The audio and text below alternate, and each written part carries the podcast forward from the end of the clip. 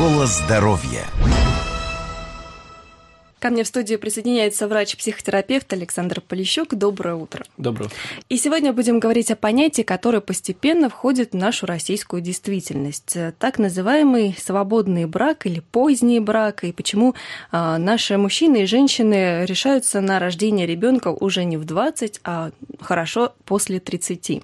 В Америке есть устоявшееся понятие, когда человека вот называют, что называется, между, находится и не замужем, вроде бы и не свободен, и там там вполне нормально, когда в 30 человек только начинает задумываться о том, что нужно как-то создавать семью, продолжать свой род. И нормальным уже даже считается 46 рождение ребенка. Это я сейчас говорю о главной кино старой деве, что ли, да, Бриджит Джонс, которая наконец-то в 2016 году в киносаге в своей родила ребенка. Ну, а у нас в российском обществе как-то с этим боролись. Всегда называли женщин старыми девами, а мужчин бобылями.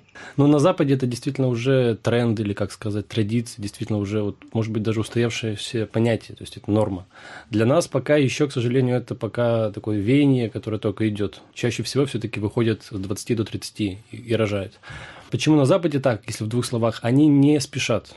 То есть там действительно они могут 5, даже 10 лет просто встречаться, жить по отдельности, работать там в своих работах, планировать какие-то вещи. И только потом уже выходить там замуж, жениться. Вот недавно был нашумевший танцующий там миллиардер или миллионер там итальянский. Mm-hmm. То же самое, ему уже за 40, я так понимаю. У него есть девушка, но там никаких обязательств еще нет. Они просто вот свободные отношения, но он планирует дальше с ней быть. То есть семья, дети и так далее. Хорошо мужчинам, да, да можно да. и после 50 да. планировать. Да, как говорят, что женщина стареет быстро, там короткий век, а у мужчины, как назло, длинный. Ну, все таки к российской действительности, да. почему э, все таки появляется эта мысль в среде молодежи сначала, да, потом более взрослого поколения, что не обязательно, потому что стали более свободными нравы, или все таки мы стремимся, опять же, повторюсь, э, как-то самореализоваться, к сожалению, а потом уже да. вот э, прийти к осознанию и осознанно продолжить род.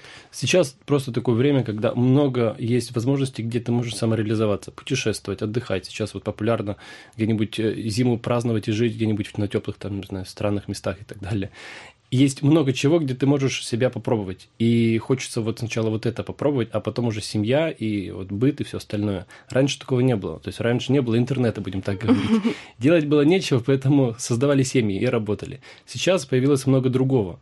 Поэтому это только подстегивает вот это желание до 30 насладиться жизнью для себя. А если желание так и не возникает, вот вступить в брак, завести ребенка, это уход от ответственности?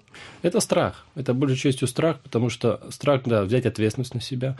Страх, особенно у женщин, бывает, если есть пример неудачный у мамы, там, у родных, где придется разводиться, где одна с ребенком, вот эти вот э, не очень нравятся, так скажем, э, возможные перспективы, поэтому лучше попозже, попозже, потом. Поэтому больше всего страх или неудачный опыт из той семьи, откуда сам ребенок. Так же самое и с мужчинами, если они чувствуют, что им не хватало в свое время, там, может быть, заботы папы, мамы, их не было, развелись, он тоже чувствует где-то внутренне, что лучше потом. Не хочу я сейчас вот опять переживать эти негативные эмоции, уже будучи отцом. Угу. Потом, потом. Лучше я состоюсь. И убегают активно в работу, в бизнес, вот, в дела. Ну, вот я уже говорила, раньше общество боролось с теми, кто поздно выходит замуж или женится, называли либо старой девой, либо бобылем, а сегодня уже ну, есть такие примеры, что ли, да, когда уже более лояльно к этому относятся.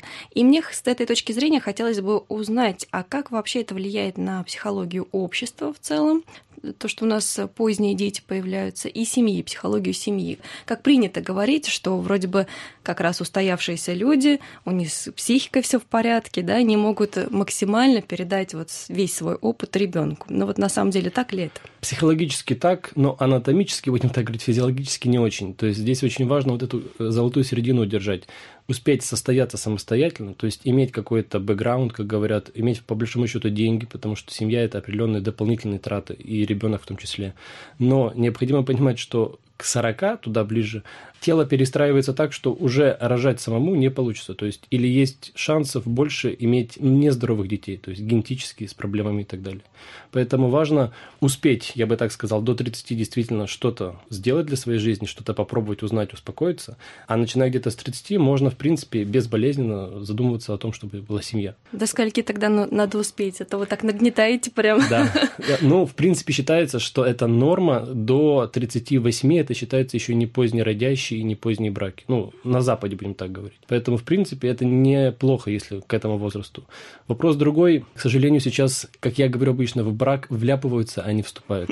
Почему? Потому что, если расспросить, почему вступают в брак, вот статистику провести, почти все будут говорить что-то похожее. Время подходит, э, я боюсь, что не найду, так положено, родители велели, по расчету, какие-то еще такие вот причины, которые не настоящие. То есть ни одной причины не будет, потому что хочу, искренне хочу, готов. Очень редко будет. Обычно потому что, ну, так надо. И это очень плохо, потому что брак вступают, убегая от чего-то. Ну, опять же, какого-то страха, от какой-то неуверенности в себе. И это не позволяет подготовиться. Брак – это вот реально, так скажем, некое предприятие, под которым нужно подготовиться. Бюджет, понимать, куда мы будем двигаться, что мы должны иметь, какие мы должны быть. К сожалению, сейчас у, молодых, так скажем, да, вот у молодежи этого нет. Сейчас больше фокус на себе, на себе, такой эгоизм своеобразный. Угу. Поэтому подготовиться нужно. А можно ли дать совет э, родителям вот таких молодых людей, которым уже пора бы выйти замуж или жениться, э, что им делать? Как можно ли натолкнуть уже вот во взрослом возрасте на то, что пора бы инвестировать в брак? Ну, натолкнуть, я думаю, вряд ли получится, если у ребенка, у, так скажем, у сына, у дочки какие-то свои, так скажем, взгляды, тараканы и так далее. Планы. Да. Лучший пример – это свой пример. Но если он неудачно оказался, то по большому счету, как говорят вот психологи, если ребенку уже за 18, не мешайте ему, оставьте в покое, потому что он уже не ребенок. Он как сделает, так и сделает. То есть все, что вы могли сделать, вы сделали в первые лет 7 уже, ну, для него. Поэтому только поддерживать, общаться, узнавать ну, его планы, какие-то желания, идеи – и максимально помочь подготовиться. Ну, то есть, может быть, если есть возможность как-то подсказать, помочь в плане того, чтобы состоялся как профессии, то есть mm-hmm. имел деньги какие-то, имел свои планы, чтобы потом, если вдруг будут какие-то проблемы в семье у него лично или у нее, могли выжить самостоятельно. Потому что вот этот страх, когда мы разведемся, и я останусь одна, ну, допустим, девушка говорит, с ребенком, а как я дальше, а работать, а ребенок, вот это очень тяготит. Когда она знает, что даже если произойдет худший вариант, у меня есть на что жить, ну, у меня есть, будем так говорить, запас там на полгода, на год хотя бы. То есть я могу эти полгода, ну, как-то немножко оклематься, понять, куда дальше двигаться. Это успокаивает. Это просто вот такой вот некий запас где-то там, который успокаивает. Спасибо большое. Врач-психотерапевт Александр Полищук был сегодня у нас в гостях.